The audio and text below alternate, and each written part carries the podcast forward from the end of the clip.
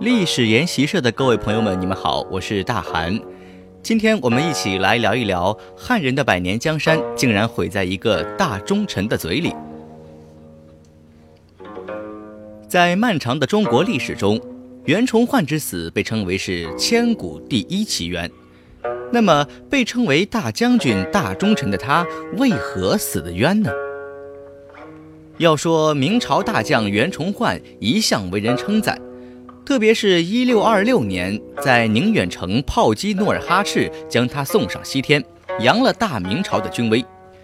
但是袁崇焕也有一个毛病，说话不谨慎，用古人的专有名词叫“孟浪”，也就是说话轻浮、讲大话的意思。正是这袁崇焕孟浪的毛病，害得他自己身首异处，也断送了大明江山。此事还要从崇祯元年四月，崇祯皇帝朱由检和袁崇焕的一次见面说起。天启七年，明熹宗驾崩，明思宗朱由检即位，一上任便将魏忠贤等阉党除去，袁崇焕这才重新被启用，被任命为兵部尚书兼右副都御史、都师蓟辽兼都登来天津军务。同年七月。袁崇焕返回京城，上书陈述兵事，朱由检就在平台召见了袁崇焕。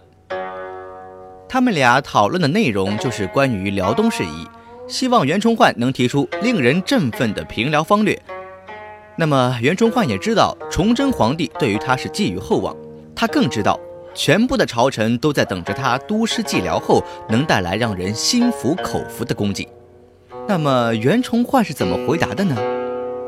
他这么说：“倘若皇上能给臣便宜行事之权，五年而辽东外患可平，全辽可复。”这句话什么意思呢？袁崇焕呢想要问皇帝要权，起码在辽东战场上，袁崇焕要集权，自己当家说了算。当然呢，要权是要有代价的，领导给了权，就必须要干出点成绩来。袁崇焕凭什么要皇帝给他大权呢？他提出了五年的平辽的承诺，有了这个承诺，皇帝放权也就有了交换条件了。那么，袁崇焕真的对平辽这么有把握吗？前面几任辽东经略都搞不定的事情，他袁崇焕真的就十拿九稳了吗？要说朝廷上啊，总有一些冷静的人。兵料几事中，许玉清就趁着皇帝暂退去方便的时候，当面向袁崇焕做了请教。说是请教啊，其实是要探探袁崇焕的老底儿。你说这五年平辽到底该怎么做呢？袁崇焕突然就不说话了，淡淡的吐出了几个字：“辽魏上议。”许玉清一听，脑袋轰的一下，袁崇焕这是在忽悠皇上，忽悠朝廷啊！心里没谱的事情，你说个毛毛呀！你袁崇焕用大言安慰皇帝急切的心理，军前无戏言，万一没办到，这可是要掉脑袋的呀！徐玉清提醒他：“皇上英明之极，你岂可浪对？到时按期择功，你怎么办？”袁崇焕也知道自己说了大话，闯了大祸。等皇帝方便完了，就开始在对奏中提出了各种困难、各种条件，比如钱粮、武器、用人、舆论压力等等。崇祯皇帝巴不得有个人能给个确切的时间，能搞定辽东大患。那么袁崇焕既然站出来，当然是要什么给什么，提的条件都答应，并赐给他尚方宝剑，催促他快点出关去落实五年平辽的承诺。哎，袁崇焕自己种的因，要自己去接这个苦果喽。辽东的满洲人经过几十年的发展，尤其是萨尔浒大战之后，早已经今非昔比。当时辽东的局势，明朝属于守势，满洲属于攻势。袁崇焕要五年平辽，不仅要扭转明军的守势，还要消灭满洲军事主力，收复被占领的城池，不说毫无希望。也是难上加难呐。袁崇焕这一路挥师东进，凶多吉少啊！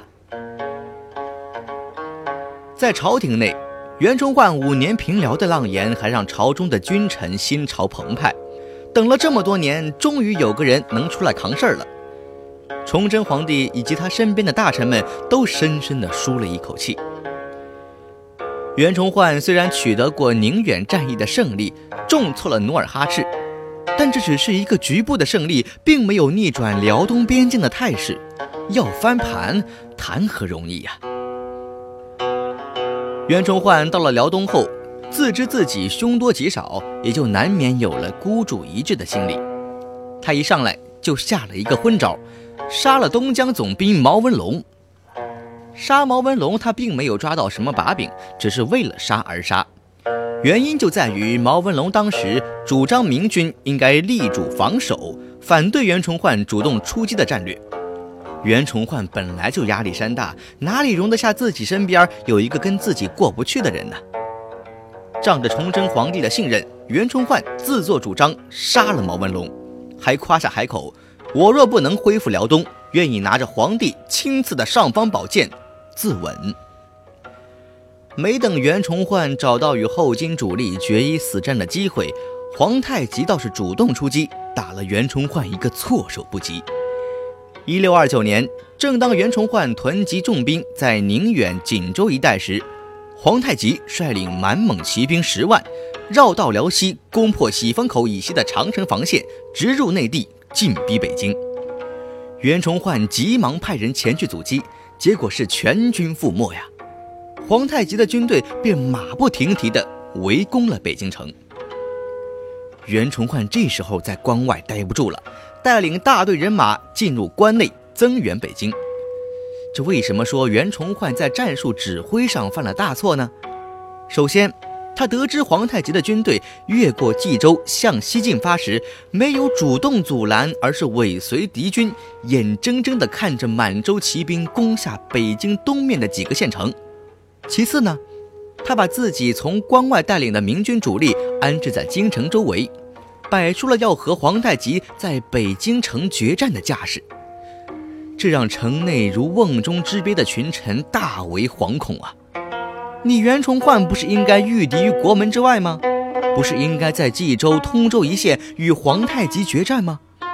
为什么要把战火引到京城，置大明朝君臣安危于水火之中？